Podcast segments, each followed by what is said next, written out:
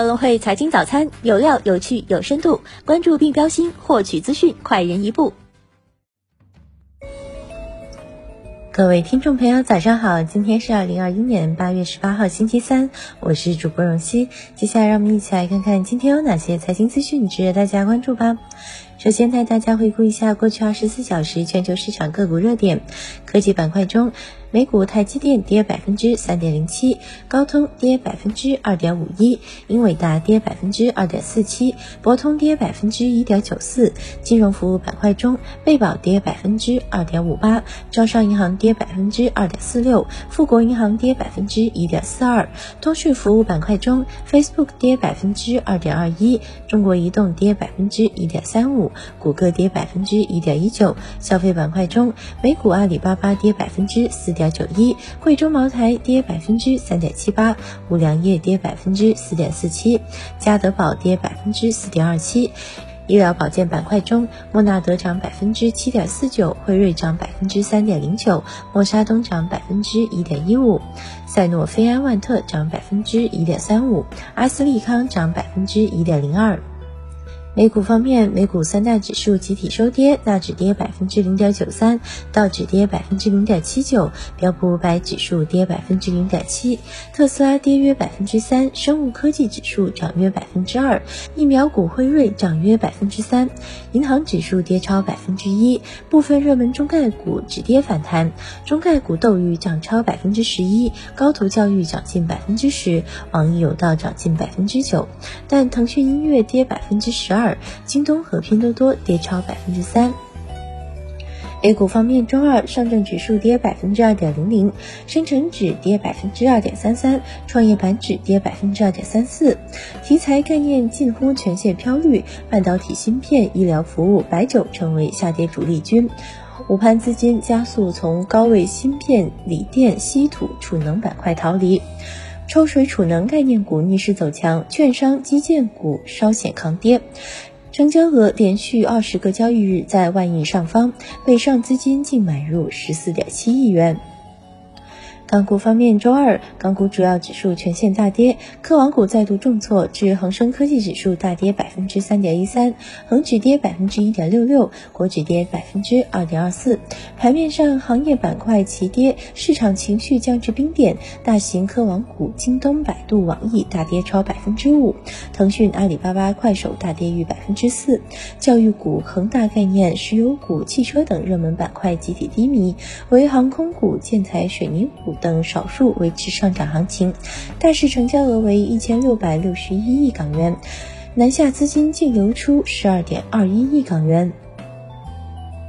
全球个股热力图的详细内容可在早报中文中查看。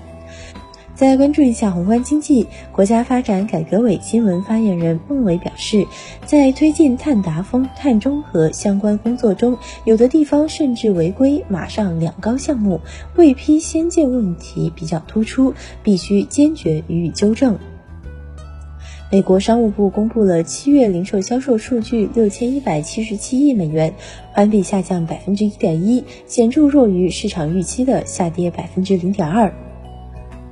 李克强签署国务院令，正式公布《关键信息基础设施安全保护条例》。条例指出，运营者应当建立健全网络安全保护制度和责任制。人口与计划生育法修正草案提请十三届全国人大常委会第三十次会议审议。修正草案明确实施三孩生育政策及配套支持措施。湖北省国资委印发关于推进提高国有控股上市公司质量有关工作的通知，支持优质企业上市，培育上市后备资源。再关注一下公司方面，上海电气公告，上半年预计亏损四十七点九亿元到四十九点九亿元，主要原因是公司的控股子公司上海电气通讯技术有限公司应收账款和存货计提大额减值损失所致。潍柴动力宣布第四十万台国六发动机线下交付，并正式启动千城万店、十万精英国六服务潍柴行活动。华为轮值董事长郭平表示，华为不会去开发房地产，但全屋智能把家里所有东西万物互联，通过鸿蒙系统全部连接起来。腾讯音乐暂停了在香港的二次上市计划，为防范可能在美国被迫退市的风险，腾讯音乐仍计划在香港上市，但管理层倾向于将上市计划推迟到明年。特斯拉中国本土化生产将有新突破。上海自由贸易试验区临港新片区党工委副书记袁国华表示，到二零二一年底，特斯拉上海超级工厂国产化率将达到百分之九十左右。来关注一下股市方面，江苏舜天通讯器材业务存在部分合同执行异常情况。